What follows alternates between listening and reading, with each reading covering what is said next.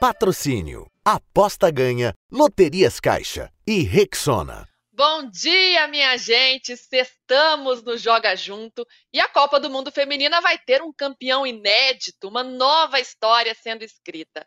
Nesta madrugada, hoje, né, a Suécia venceu o Japão e está na semifinal. Uma surpresa, olha, derrubando o bolão de muita gente. A Espanha também bateu a Holanda na prorrogação e passou de fase. E temos uma semifinal definida: Espanha e Suécia vai ser um super jogo. Temos muito a falar sobre isso e temos também gente nova por aqui. Ela que é uma pioneira da narração feminina desde os anos 90. Ela não gosta muito que fale isso, mas é verdade. A gente tem que marcar aqui o território de quem chegou e pavimentou esse caminho. E hoje faz parte dos canais ESPN. Luciana Mariano, bom dia. Que bom ter você aqui. Tudo bem? Bom dia, Lu. O prazer é todo meu. Que felicidade. Amei o convite. Adoro estar aqui com vocês, adoro a Laura, a Milha, eu sou uma fã, muito fã, leio todas as colunas, tudo que ela escreve, tudo que ela diz, eu gosto demais, então estou muito feliz de estar aqui com vocês. Que bom. Lu, você não vai lembrar, mas a minha primeira transmissão esportiva como repórter de campo, de quadra, na verdade, porque foi um jogo de basquete, foi com você. Foi um jogo no Dia Internacional da Mulher, lá no, lá no Clube Pinheiros.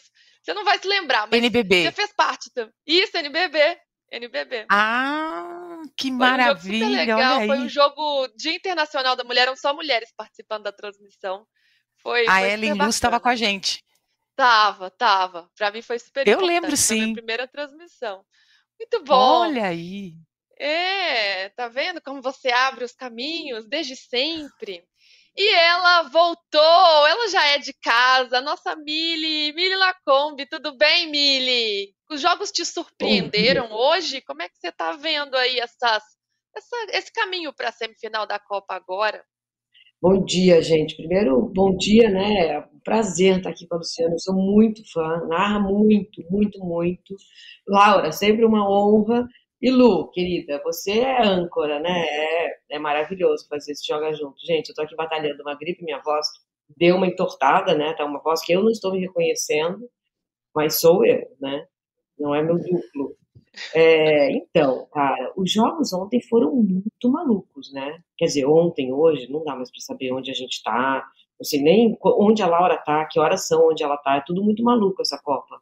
Fiquei pensando isso, assim, vendo esse jogo do, do Japão, porque, meu Deus do céu, que maluquice, né? Seria tão mais simples se fosse um fuso horário mais amigável. Mas, enfim. É, o jogo da Espanha e da Holanda foi uma doideira. A Holanda demorou 88 minutos para entrar no jogo. E aí entrou de uma maneira que parecia ser definitiva, né? E, assim, teve similaridades com o do Japão também, que demorou para entrar no jogo. Mas olha, é, achei que a, a, acho que esse time da Suécia vai chegar forte. Tem, tem particularidades que eu quero falar sobre a Espanha também, principalmente bastidores, mas é uma é, é, saber que a gente terá uma campeã inédita é muito animador, sabe? Porque é o futebol feminino realmente evoluindo, crescendo, se renovando. Tá muito bacana ver. Eu fiquei pensando vendo os jogos ontem, né? É, como, sabe quem viu Corinthians e News Old, Old Boys durante a semana? Como pode achar que o futebol feminino não tem qualidade. Meu Deus do céu! É, é muita discrepância. O futebol feminino está maravilhoso. Olha, tenho que concordar, viu, Mili? Tem emoção, tem belas jogadas, tem drible, tem gol bonito, tem competitividade, tem pênalti, tem briga, tem, tem tudo. Todos os elementos que, que fazem o futebol ser tão rico estão no futebol feminino e nesta Copa do Mundo com grandes histórias. Um campeão inédito teremos. Bom, gente, já vou chamando vocês para participarem aqui do nosso chat. Vocês comentem, deem seus pitacos e também se inscrevam no canal do All Sport, porque estamos na campanha rumo a um milhão de inscritos. Estamos pertinho já, já. Então você já dê seus dois cliques, dê o um joinha, like aqui para gente também. Lembrando a vocês que o Joga Junto também está em podcast tá junto com, com o posse de bola na sua plataforma preferida. Então, estamos em todos os lugares você nos acha por aí. Lau, bom dia, boa noite, boa tarde para você. Como é que tá por aí? Já vou lançar nossa enquete para você votar aqui, hein? Quem vai para a final, Espanha ou Suécia? Oi, oi, Lu. Oi, gente. Aqui eu tô perto de uma rodovia, tá? Então tá passando muito carro. Se tiver muito trânsito, me desculpe. Mas aqui, para respondendo a Milly, são 11 horas da noite, 11 e 8 pontualmente. É, então, bom dia para vocês, boa noite para mim. É, cara, eu já coloquei na minha na minha na minha no meu palpitão que eu, quem ia para final era Japão e Inglaterra. Então eu já perdi um, né? Já já errei um jogo a Suécia passou e eu acho que, cara, a Suécia vem muito forte por estar tá embalada mesmo, ter tirado os Estados Unidos do Japão. Acho que é uma seleção que tem batido na trave ao longo dos ao longo dos anos, ao longo, né, é uma seleção realmente muito boa que já foi, enfim, já esteve em finais. Então acredito que por estar tá aí batendo na trave o tempo inteiro, se trata de um projeto a longo prazo consequentemente, acho que quem muito tenta, uma hora consegue. Quem sabe essa é a hora da Suécia. Então, já que Japão caiu, meu novo palpite é a Suécia na final. Ah, pois é, vamos entregar os palpites que esse aí derrubou o bolão de todo mundo, hein, lá. O Japão caindo, ninguém estava esperando, a gente vai ver já, não, já. A Gabi foi com Deus já, né? Que ela colocou como campeão e já foi embora já. A Gabi não teve nem coragem de vir pro programa, Laura. Tamanha a situação da Gabi depois dessa. Vamos ver na tela os resultados dos jogos de, de hoje? Bora lá. Ó, a Espanha venceu a Holanda por 2 a 1 mesmo resultado em que a Suécia passou pelo Japão. Né? Espanha e Holanda foi na prorrogação, mas os resultados iguais. O chaveamento agora, como ficou? Temos uma semifinal definida já, Espanha e Suécia. Esse jogo que será na terça-feira, bonde da madrugada, 5 da manhã. Atenção, hein? Já coloque na agenda. E de hoje para amanhã, definição das quartas de final. Austrália e França às quatro da manhã em Brisbane, Inglaterra e Colômbia às sete e meia no Estádio Olímpico de Sydney. Então, se você for sextar, sair na sexta-noite, já chega, já embala nas quatro da manhã, às sete e meia só vai dormir depois do Joga Junto de amanhã. Combinado? Vamos ver os nossos palpites, que eu quero entregar a todo mundo aqui, ver quem se deu bem, quem se deu mal. Estávamos aqui ontem. Eu, Gabi, Laura e PVC. Aqui, Espanha, todo mundo cravou, a Espanha passando pela Holanda. Mas no jogo do Japão, todo mundo se deu mal, ó, todo mundo apostou no Japão e deu Suécia. Mas foram dois grandes jogos, sem dúvida. Ô Lu, queria saber como você viu essa partida do Japão, o Japão que havia sido campeão em 2011, foi derrubado pela Suécia, né, por 2 a 1 como vimos agora. A Suécia abriu o placar numa jogada ali de, de bola parada, com, com a Ilested numa sobra, numa cobrança de falta, fez 2 a 0 de pênalti com a Anguedal, e ainda perdeu, o Japão ainda perdeu um pênalti, fez um gol de honra, um de honra com a Hayashi, mas a Suécia acabou controlando o jogo, e o Japão, que era a sensação desta Copa do Mundo, a melhor campanha até aqui, não conseguiu impor seu estilo. Então, é, você sabe que a, a, a, Suécia sempre foi uma espécie de pedra no sapato de todas as seleções é, de futebol feminino, né? Ou do futebol para mulheres. A, a, Suécia tem três vice-campeonatos, é, aliás, três terceiros lugares e um vice-campeonato.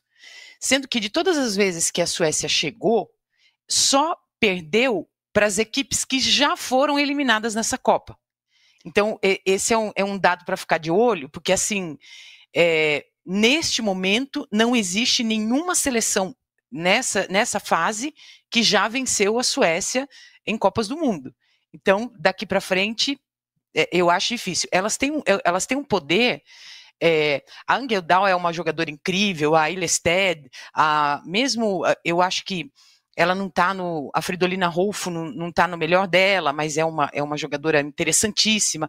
A Black Stenius, que a gente vê jogar na Women's Super League. Então, assim, é, o Japão era a minha aposta até o jogo contra a Suécia.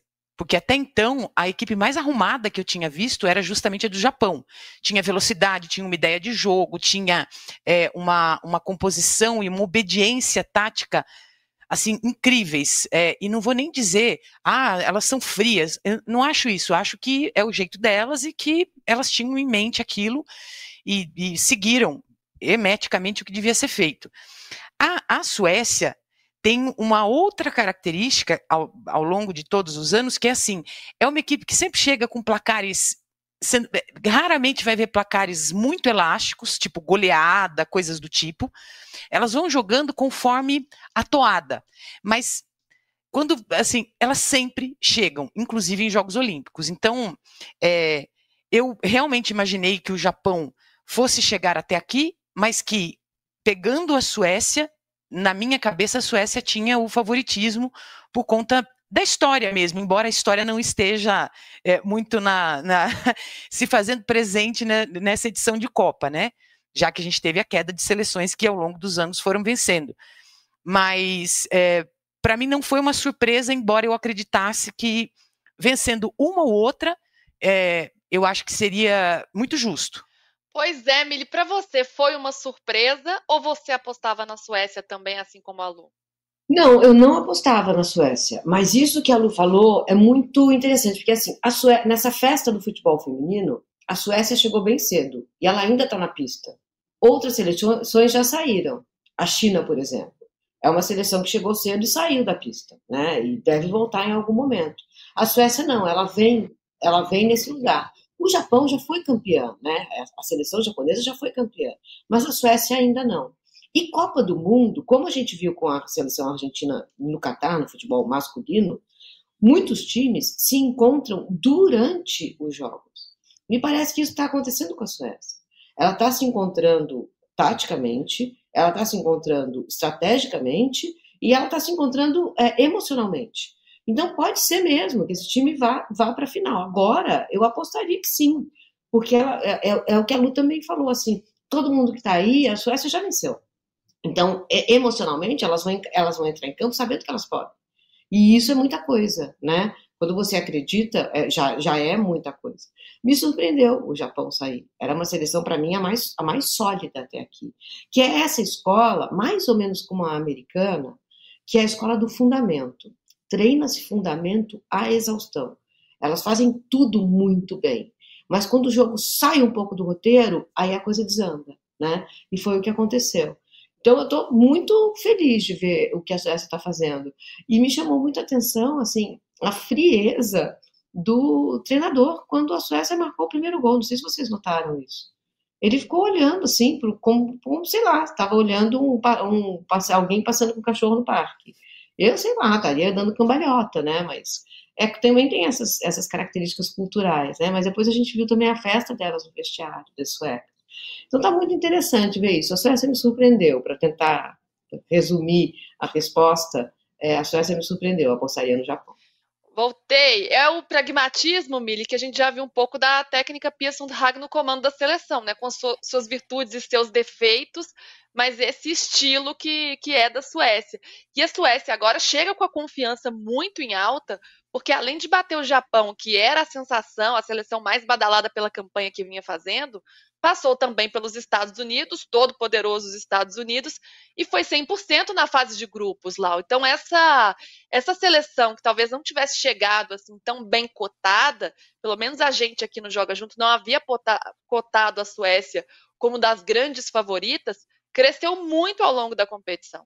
Ela até falava ontem, apesar da gente não ter apostado na Suécia, a gente falando do, do confronto com o Japão, falei, eu até lembro que comentei que e ela, elas tinham algumas vantagens. Primeiro, usar a posse de bola a favor delas e tentar anular o contra-ataque do Japão. E assim, no primeiro tempo, não lembro do Japão ter finalizado. Tamanha superioridade está da Suécia.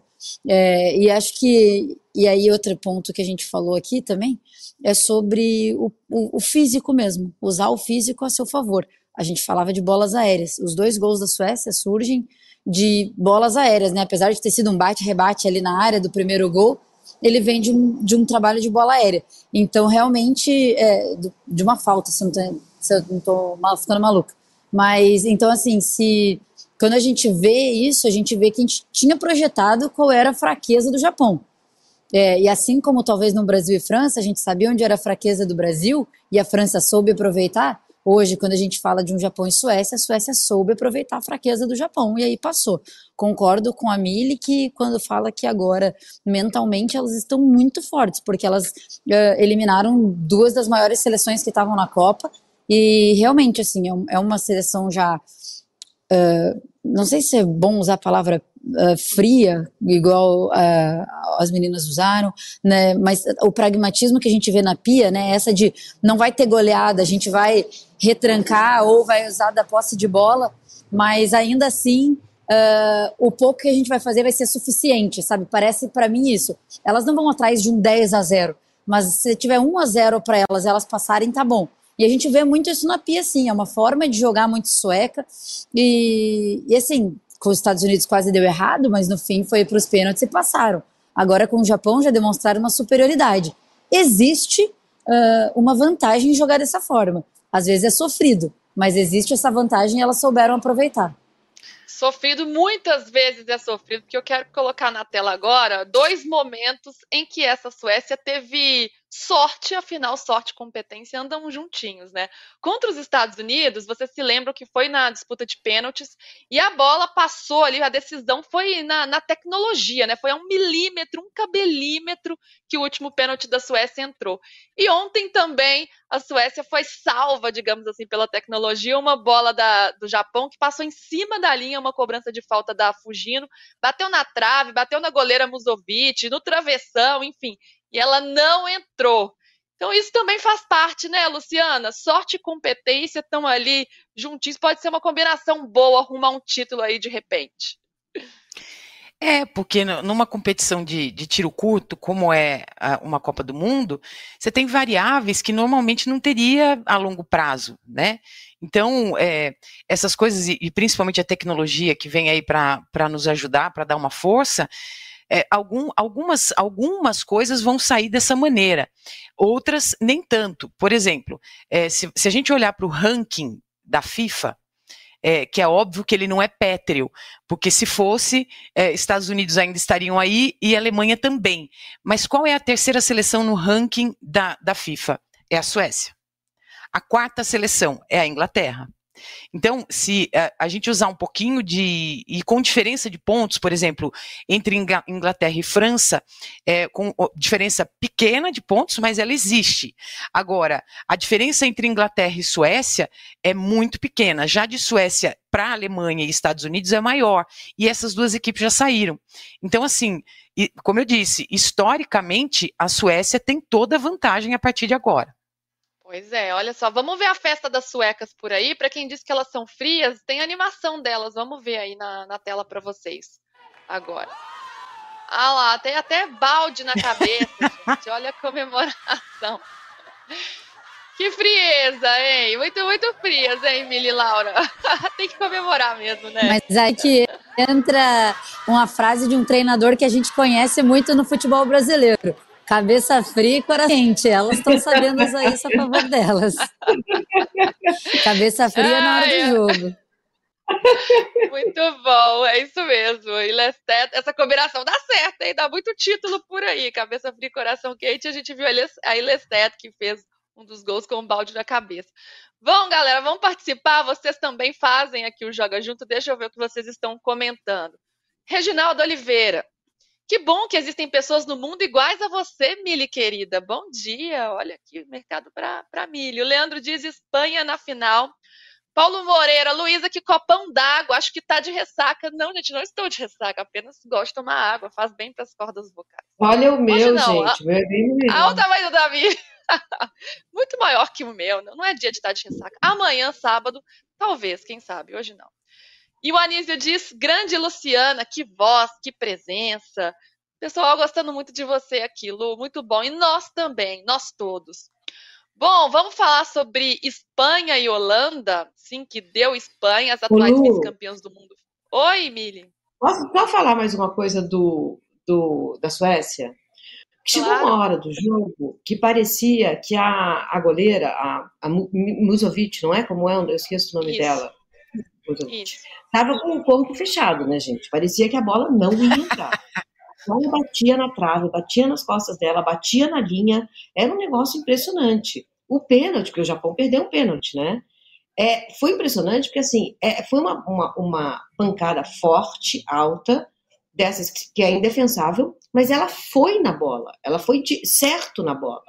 O reflexo dela foi um negócio impressionante. Então, uma combinação de corpo fechado com muita técnica, muito talento.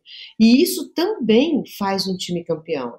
Um goleiro que está que tá nessa fase corpo fechado também pode levar um time para a final.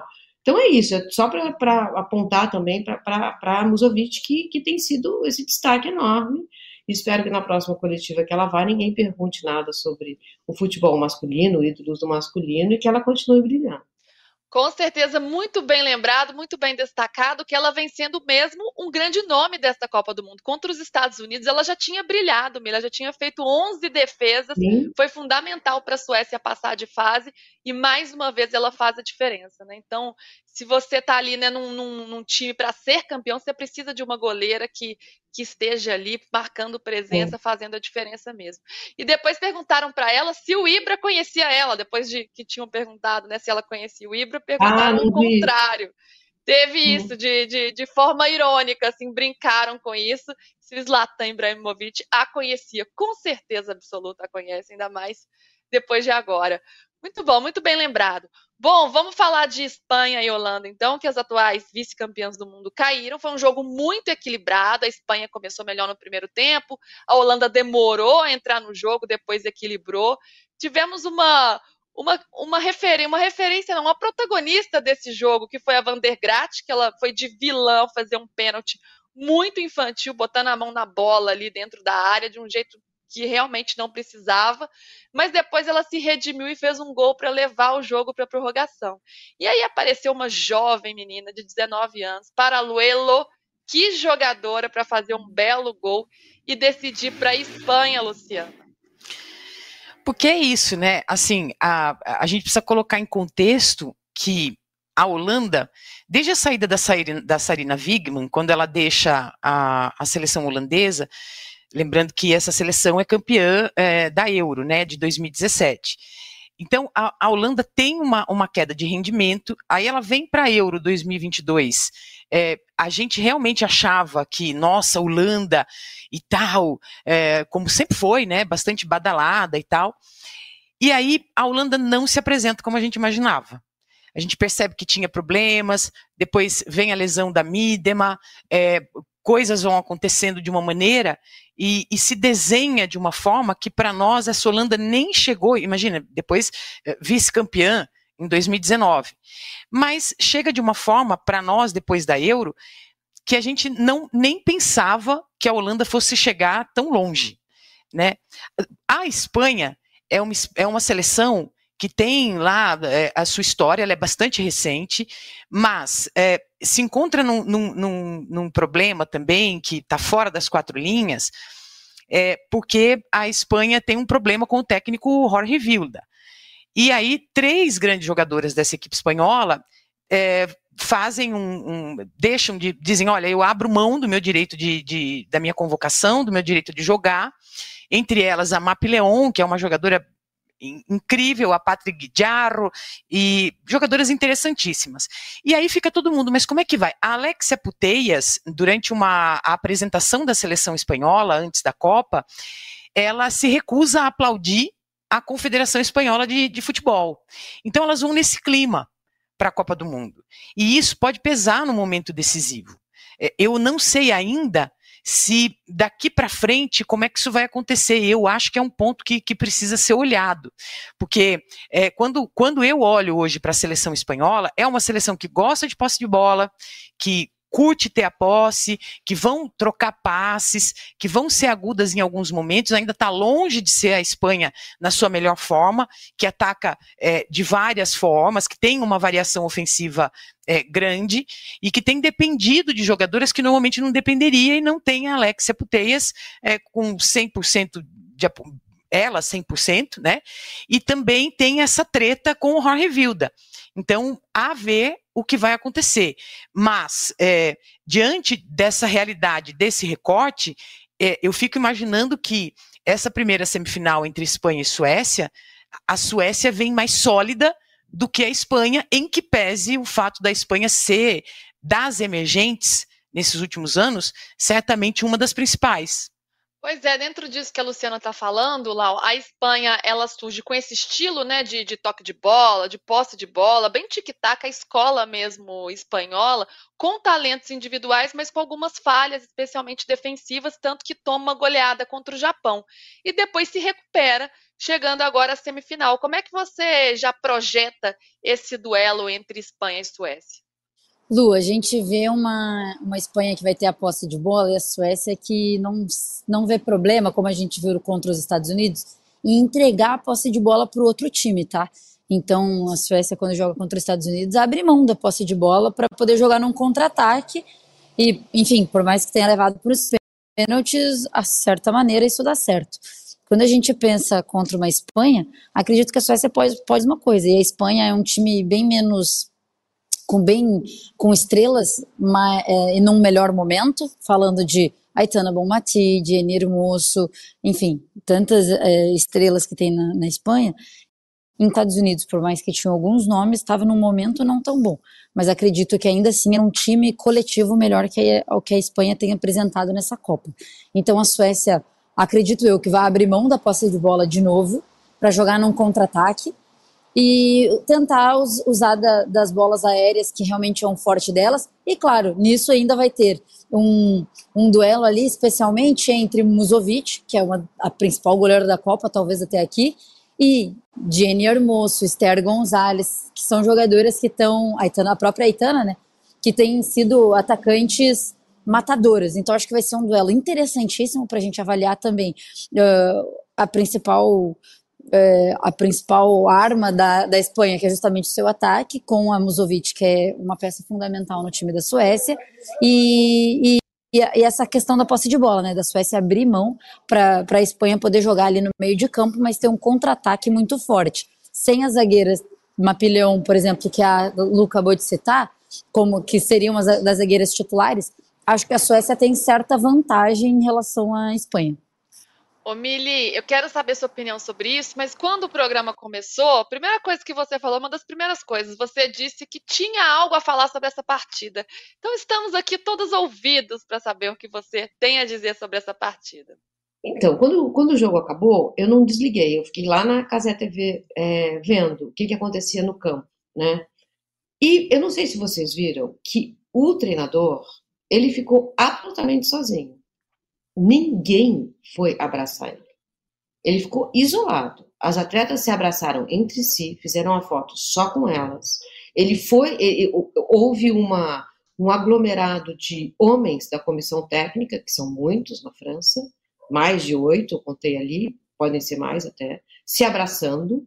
Ficou até um clube do Bolinha, sozinho, pulando como uma almôndega, e as mulheres confraternizando sozinhas. O, o, o, o Vilda saiu desse grupo, desse almôndega de homens, e foi em direção, muito timidamente, às mulheres, e foi solenemente ignorado. Uma a uma olhavam para ele e não iam falar com ele. Então, assim, é óbvio que alguma coisa está acontecendo. A gente sabe o que aconteceu antes. Foi uma manifestação coletiva para que ele saísse né? Muitas atletas, algumas, como a Luciana falou, dizendo eu não vou para a Copa, como não foram. Se acontece isso num time masculino, dificilmente o treinador fica. Mas como são mulheres, não basta que uma reclame, que duas reclamem, que três, precisa de cem. Se cem não se manifestarem, então não está valendo, gente. Então deixa o homem aí comandando. Me parece que esse time está vivendo uma espécie de anarquia.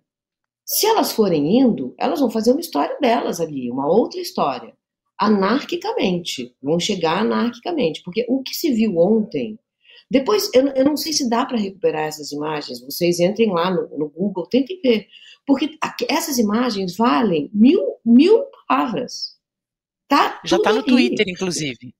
Ah, olha só. É isso. Tá tudo ali. Já viralizou. Na, na, é, porque tá na cara. Tá na cara. A, a, seleção da Espanha está indo a despeito da, de, de, de, do, do Vilda e do, da comissão técnica que ele formou ali, que é majoritariamente masculina.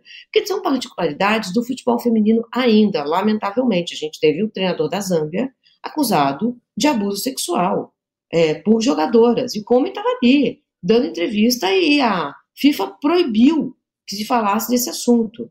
Então a luta ainda é longa. A Copa é um sucesso, a Copa está sendo vista por muita gente, os jogos são maravilhosos, mas o machismo está borbulhando, ele está ali, promovido pela FIFA, promovido pelas confederações francesas, da Zâmbia, enfim, tem tudo, tem na brasileira também. Então é, a gente tem que ficar atento a isso, porque é, eu, eu, eu, fico dizendo assim, não tem volta, né? Não tem volta. Se conquistou, a gente conquistou. Eu não acho que a gente vai voltar. voltar. Eu vi muita gente falando depois que o treinador da Jamaica falou: eu temo pelo futebol da Jamaica. Sim, é, a gente precisa ficar atenta, né? É preciso estar atento e forte e, e seguir. Mas se a gente continuar atentas e fortes, não tem volta. É, então, essas particularidades. Foi muito constrangedor ver. Eu não estou falando que, que, as jogadoras da Espanha estão erradas, não. Acho que é uma reivindicação assim. Se você não ouve a classe trabalhadora, você vai ouvir quem? São elas que estão dizendo, não tá bom do jeito que tá. Né? Você vai, vai falar, não, vai, vai lá uma, uma, um corpo diretor decidir, não, vamos continuar assim, vocês fiquem aí quietas, que quem decide somos nós. Então tá errado. Agora elas estão jogando contra o, o treinador, né? Não sei se elas estão fazendo o que ele recomenda em campo, mas me parece que não. É, Para quem não acompanhou essa história, 15 jogadoras da Espanha pediram a desconvocação porque estavam contra o Jorge Vilda, que é, que é, o treinador. Elas alegaram questões de saúde mental, disseram que ele tinha um comportamento ditatorial, um excesso de controle. Isso deu um grande rebuliço na Espanha. Algumas jogadoras voltaram, algumas ficaram de, fato de fora da Copa porque se recusaram a voltar. E ainda assim a Federação Espanhola se negou a demiti-lo. Né? Então, a Federação Espanhola ela ficou do lado do treinador, mantendo ele, e contra as jogadoras. Mas também é impressionante como elas estão superando isso para conseguir a campanha que elas têm, né? Agora que elas estão chegando à semifinal da Copa do Mundo e com individualidades aparecendo também, como essa jovem Paraluelo, gente, uma menina talentosíssima de 19 anos que fez o gol que decidiu. Então é aquela coisa contra tudo e contra todos, né, Lu? E a Espanha vai avançando e se unindo mesmo com esse problema. E o, o, modo como, como a Parauelo, a, a Esther Gonzalez faz muito isso, né? Ela fica meio que como referência lá na frente, e, e ela é aquela jogadora que sai arrancando para tentar chutar pro gol. E agora, a Parauelo, a hora que ela, a hora que ela entra, e ela entrou, eu pensei comigo, nossa, Faz tempo que eu não vejo a Parauelo jogar. Mas assim, foram, sei lá, não sei quanto tempo se passou, e ela recebe aquela bola é, é, caindo pelo lado esquerdo do campo, né? E ela mete uma terceira marcha ali, vai embora. Falou, gente, ela vai passar ela vai mandar pro gol? Ela mandou pro gol. eu fiquei maravilhada. Falei, nossa, sensacional. E, e é, ela é extremamente habilidosa, extremamente jovem. A, a escola, a despeito do que acontece fora da, da, das quatro linhas e nessa federação que insiste em, em criar eh, problema, né, em mais problemas do que soluções, mas assim, a despeito disso, o futebol espanhol ele é, ao lado do futebol francês é, e do inglês, as escolas que, que, que mais chegam é, nesses últimos tempos, porque já tem um trabalho que vem se consolidando há algum tempo. E, e a seleção, a seleção espanhola, para mim, ela é uma das, das mais emblemáticas. É claro que a gente não está falando de clube, a gente está falando de seleção, porque se falar de clube, aí a coisa engrossa mesmo, né? Porque a gente pega o Barcelona e, e vai ver a força que tem é, esse futebol mas assim, é, fica um, um, um, misto de assim, nossa, é, eu quero muito que elas ganhem, porque eu sei que elas estão contra um sistema é, extremamente problemático, mas ao mesmo tempo, e, e, acho que foi meio isso que passou na, na, na cabeça da, da Puteias quando ela decide ir para a Copa, porque ela decide, ela decide mais ou menos assim, cara, eu estou indo pelo meu país, mas não por essa comissão que está aqui, e vou fazer o melhor que eu puder. Então, por essa resistência que a Mili citou. Pois é, e é, é, impressionante como essa resistência está levando à frente. Então, quem sabe elas consigam né, chegar, imagina chegar um título diante dessa situação toda, elas seriam coroadíssimas, mas já é uma história de resistência, de luta que a gente vê nesta Copa do Mundo. Não a única, né? São várias. Bom, vamos ver como está a enquete de hoje. Ó. Quem vai para a final, Espanha ou Suécia? Tá mais ou menos equilibrado, não muito. Favoritismo para a Espanha, vai 58% e Suécia 42%. Então estão apostando mais na Espanha que na Suécia. Quero só sua sua opinião. Qual dos dois vai, Miri? Porque Lu e Lau já falaram sobre isso. Quem, quem você aposta? Suécia. Aí. Então, gente, tá todo mundo indo de Suécia aqui, mas a galera tá indo de Espanha. Bom, vamos falar um pouco sobre seleção brasileira. A gente está vendo essa Copa do Mundo agora só ali, né? Dando uma espiadinha, meio de longe, meio na janelinha, mas tudo bem, faz parte. Vamos reverenciando as outras seleções. E uma das coisas que chamaram atenção na eliminação do Brasil foi Luciana Mariano e a indignação dela diante da nossa seleção. Ô Lu, como é que foi esse sentimento, né, de ver o que aconteceu, o nosso destino nessa Copa do Mundo, que todo mundo esperava que seria diferente, e como que você avalia o trabalho da Pia? A gente queria a sua opinião. Eu, eu, eu não vou mentir, não. Eu, eu nunca simpatizei com a Pia técnica. Lembrando que eu respeito muito a história dela como jogadora, como treinadora, é, com tudo que ela fez para a seleção sueca, inclusive é, sendo campeã mundial, enfim, é, respeito absoluto por ela. Mas eu não gosto dela como técnica. Nunca gostei. Mas quando ela chega, a gente tinha uma realidade, é, sendo muito honesta, a gente tinha uma realidade tão podre aqui no Brasil com a nossa seleção, que quando ela chega eu penso, gente, uh, vai salvar a gente de alguma maneira. É, é, assim, é outra realidade, porque o, o, futebol feminino estava no famoso limbo. Limbo. E eu não gosto de falar detalhes sobre isso, porque quem é, eu poderia citar já não está mais aqui entre nós para poder se defender. Então eu prefiro é, passar por isso. Mas a gente vivia um limbo. E aí, quando ela chega, eu dei um up, assim, tipo, nossa, que legal. Afinal de contas, ela conhece, ela já treinou nos Estados Unidos, ela, pô, é, conhece a realidade do futebol feminino e tal. Eu fiquei animadíssima. Conforme as coisas foram acontecendo, eu sempre senti uma distância dela com a nossa seleção. E aí vem uma, uma, uma série é, de equívocos. Então, por exemplo, ela não, não, não convocava Andressa Alves. Pô, eu estou fazendo campeonato italiano, eu estou vendo a Andressa Alves sendo é, é, é, ganhando prêmio de melhor jogadora da, da Itália. E eu penso, gente, ela é brasileira. E por que, que não está convocando ela para essa seleção? Já começa a me desconfortar. E ela não responde pergunta. E eu não tive chance de sentar à frente dela, porque se eu tivesse, eu ia falar, filha, como é que está acontecendo? Conta aí pra gente. Né? Por que, que você não convoca? Por que, que você pega a jogadora e fica mudando jogadora de posição, fazendo 577 mil testes?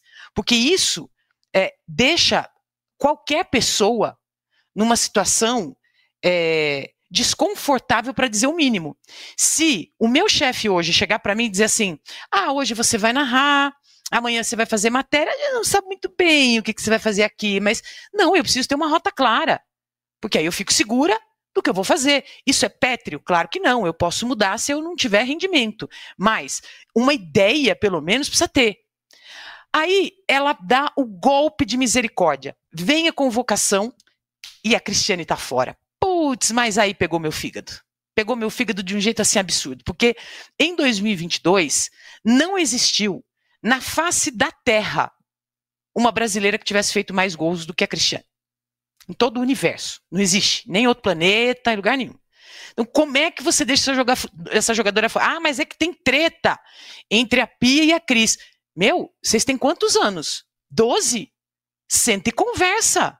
Ó, é seguinte, para você estar tá aqui na seleção vai precisar disso aqui, e para você vai precisar disso aqui. Conversa e resolve, porque o que a gente está falando aqui é maior é uma Copa do Mundo. É, a gente, fora a história, né, toda a história. E aí eu não estou dizendo quem tem razão, estou dizendo que elas deviam ter conversado, que a comissão técnica tinha que ter interferido, essa comissão que a gente também não entende bem, e que tinha que ter se resolvido. E não na, naquele sentido de, ah, mas aí a seleção ia se moldar a Cris. Não estou falando isso, mas a Cris era uma jogadora que, por exemplo, no jogo contra a Jamaica, está numa situação como aquela, você mete a Cris lá na frente, eu duvido que não saía gol porque ela é forte, porque ela é alta, porque ela é referência, por, por várias coisas, ela é extremamente técnica. E é uma jogadora que sim, ia brigar no vestiário.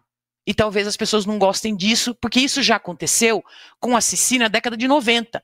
A CBF gela a Cici, porque a Cici era a pessoa que falava. Porque a, a, a CBF queria que a Cici ah, usasse salto alto, passasse batom, deixasse o cabelo longo, porque era uma visão que a CBF tinha vendável para a época. E a Cici diz: não, essa não sou eu. Então, a CBF tem problema em aceitar jogadoras que têm um ponto de vista. Significa que a CBF tem que se curvar diante dessas jogadoras? É óbvio que não, mas dá para conversar. Não é possível. Todo mundo é adulto no, na excursão. E aí, depois desse golpe de misericórdia, eu pensei, cara, vai dar tudo errado. Tanto que eu tenho vídeos, assim, com a minha, a, a minha fala é exatamente essa. Se passar para oitavas, ótimo. Se chegar em quartas, a pia fica, e era o que ia acontecer, pode ter certeza. Mas, para mim, não passa de oitavas. Pô, não passou da fase de grupos. E jogando do jeito que jogou, e aí eu coloco também responsabilidade para cima das jogadoras, porque faltou aquela jogadora que mete a mão na mesa e diz assim: ó, oh, o que está acontecendo? E a Pia deu 45 minutos, fomos para o intervalo. Meu, não está dando certo. Não vamos continuar a fazer a mesma coisa. Por quê? Continuar fazendo as mesmas coisas esperando resultado diferente é burrice. Aí disse que ela tinha planos A, B e C. Eu quero saber qual dos três ela executou para mim, nenhum, né? Porque se tivesse executado algum, tinha dado certo, deu tudo errado. Ou o plano era perder. Então, assim, eu fiquei revoltada. Porque a gente tinha material humano, a gente tinha as jogadoras fisicamente muito bem, a gente tinha é, é, um, um, apoio que nunca tivemos, e não estou dizendo que esse apoio não deve continuar, esse apoio tem que continuar e muito mais forte do que já foi. Mas assim, a gente tinha condição, e ver que a gente tinha condição e não conseguiu, pegou muito meu fígado. Muito. Foi muito de se lamentar mesmo. E acho que seu, seu, depoimento forte aqui, Luciana, a gente, todo mundo aqui compartilha. Depois do jogo, eu me lembro, Mili, você dizendo sobre Cristiane, né? Se a Cristiane tivesse lá, a história poderia ter sido diferente. E a gente já apontou aqui várias falhas que a Pia cometeu. Escolhas erradas, demora na substituição, não falar o português, que essa falha de comunicação também foi presente. E eu vi você concordando em certos momentos aqui com, com a Luciana enquanto ela falava. Como você vê esse contexto agora, nessa perspectiva de passados alguns dias da nossa eliminação e pensando no nosso futuro daqui para frente?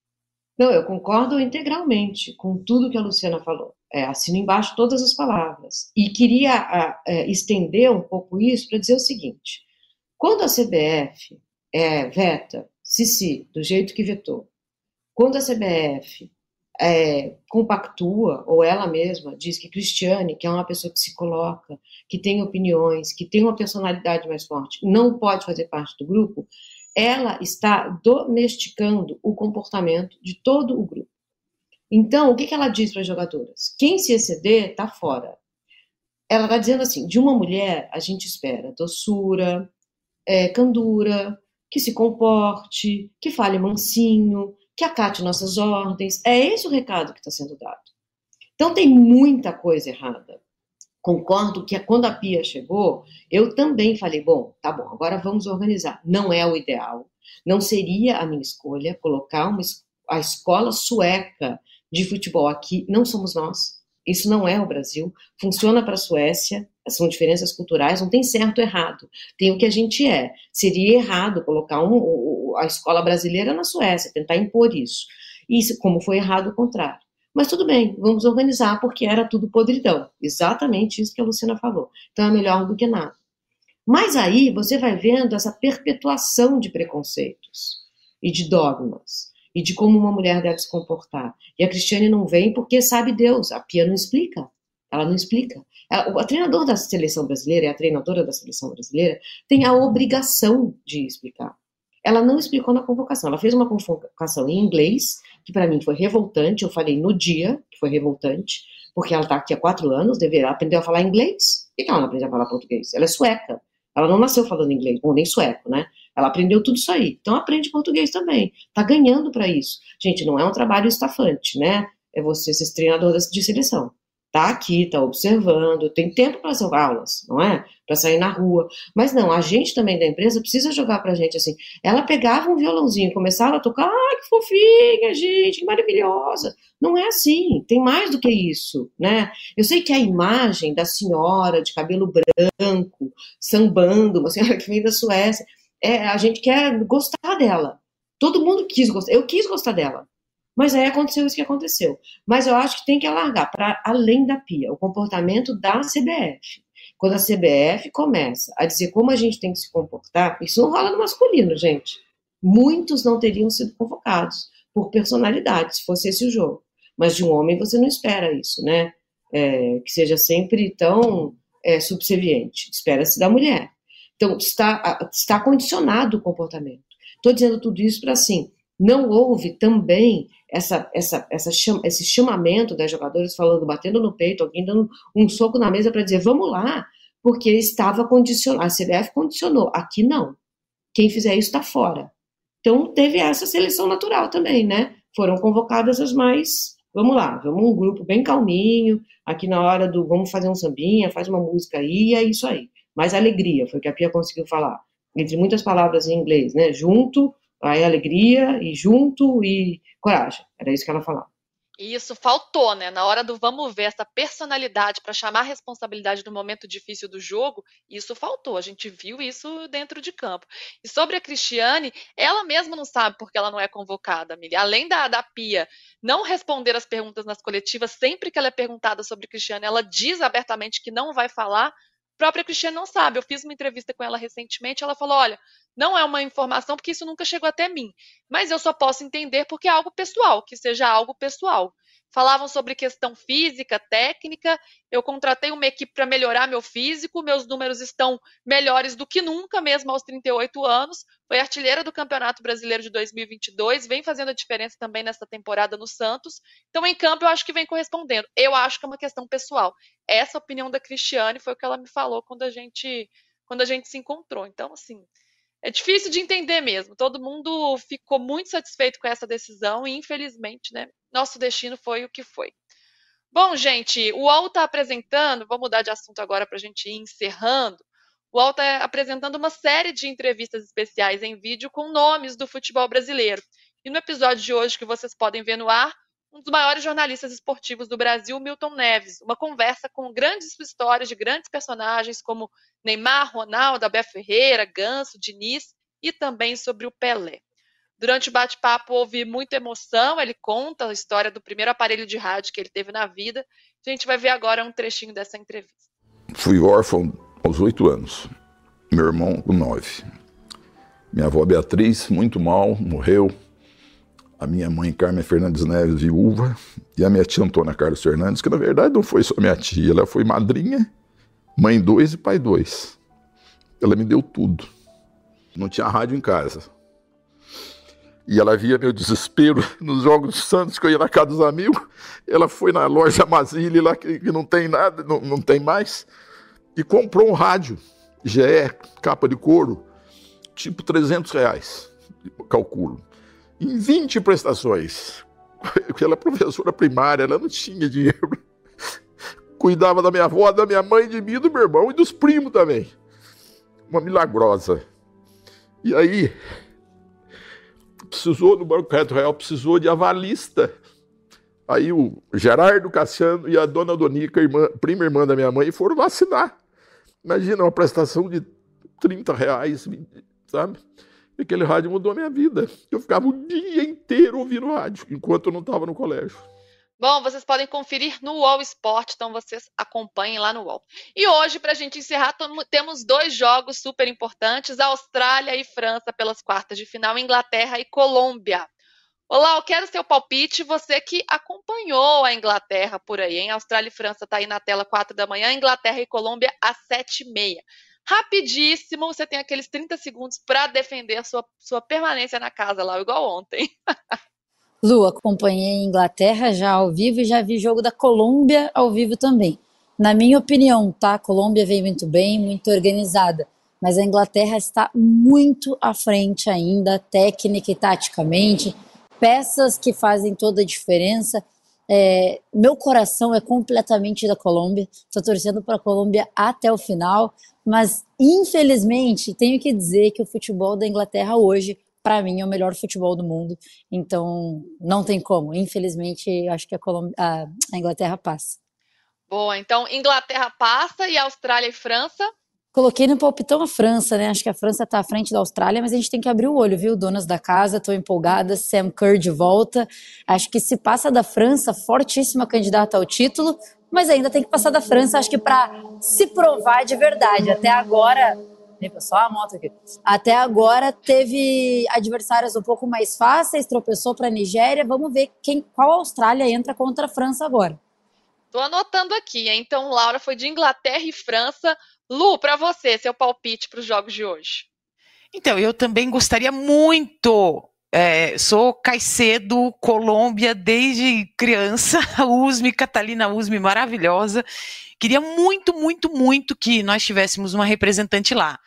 Mas é, os fatos não, não, me dizem isso, né? Os fatos me dizem que a atual campeã da Euro passa, a Inglaterra. E do outro lado, o que a Laura falou é muito sério. Jogar em casa é, tem um peso imenso nesse caso. E a França, ela não está totalmente, ela não está 100% por conta de tudo que aconteceu com a, a ex-técnica Corinne Diacre, por conta das, das, das lesões da, da Catotô, é, de outras jogadoras que acabaram se, é, se retirando da seleção até que fosse trocado o comando técnico, né? Mas a Diani está voando, quer dizer, tem peças ali que são, são, são muito importantes. Então, pela lógica, vai a França, mas eu não duvido é, eu vou colocar a França, mas eu não duvido dessa, dessa, de todo esse cenário montado na Austrália, não. Olha, eu no meu palpitômetro eu fui um pouquinho diferente. Eu apostei numa zebra, apostei na Austrália pelo crescimento que vem tendo nesta Copa do Mundo, por ter também grandes jogadoras, mesmo sem a Sam Kerr, e a audiência, o público. Né? Então eu fui de Inglaterra e Austrália. E você, Mili, para a gente encerrar bem rapidinho. Eu vou palpitar 100% com o coração, gente. Colômbia e Austrália. Ah, muito bom. Acho que todo mundo quer ver isso. Colômbia e Austrália. Seria bom, hein? Seria bom. Estou apostando numa Inglaterra e Austrália, mas somos todos Linda Caicedo aqui neste programa. Lu, que bom ter você aqui. Muito obrigada. Volte sempre, viu? Joga junto, adorou você aqui hoje. Eu amei estar com vocês, Lu. Obrigada, Laurinha. Beijo carinhoso. Mili, olha, todo o meu respeito e admiração por você. Tamo junto sempre. Obrigada. Obrigada também pela sua trajetória, né? Por tudo que você construiu e trouxe aqui para o nosso, nosso caminho. Mili, beijos. Gente, eu reforço aqui que é sempre muito emocionante fazer um programa com vocês, falar de futebol com vocês. É, para mim é sempre muito histórico isso aí. Obrigada de novo. Espero que você volte antes, né? Temos ainda uma semana inteira. Amanhã, volta, não estou né? amanhã? Amanhã, você está amanhã. Perfeito, maravilhoso. Sabadão, sabadão com milho lá, como já tem seu programa. Lá, boa noite, viu? Descanse, que amanhã tem muito Joga Junto com dois super jogos. Boa noite, gente. Bom dia para vocês, boa noite para mim.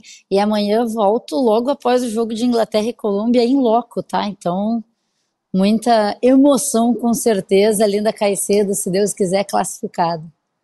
É, vamos ver se dessa vez você esquenta o pé, né, Laura? Porque você, tô para te falar do seu pé frio, viu? Mas agora vai dar certo, vai se redimir agora. Não, mas dessa vez elas não estão no mesmo hotel que eu e não corre o risco delas pegarem o mesmo elevador que eu, porque eu peguei o elevador com a Marta, a gente perdeu. Peguei o elevador com a, com a, Sam, com a Smith, ela perdeu também. Agora não estou no mesmo hotel, não corre mais esse risco e, eu vou com mais uma meia, prometo. Não teve a rap, não? Não, também? eu peguei. Não, você aposentou. Não, não, eu peguei com a Sofia Smith. Aposentei. Fora do elevador. Mas eu peguei o elevador com a Marta e Sofia Smith. E aí as duas perderam no mesmo dia. Então, melhor deixar. Ô, Laura, ô, Laura corre, no hotel, da, corre no hotel da Inglaterra, entra no elevador Vai lá, Laura. Né? é uma, né? Eu não tinha pensado achar. nisso. Quem sabe amanhã eu faço isso. Daí a estratégia para a Colômbia passar. Gente, a gente fica por aqui hoje. Voltamos amanhã às 10 da manhã. Obrigada pela sua companhia. Tchau, tchau.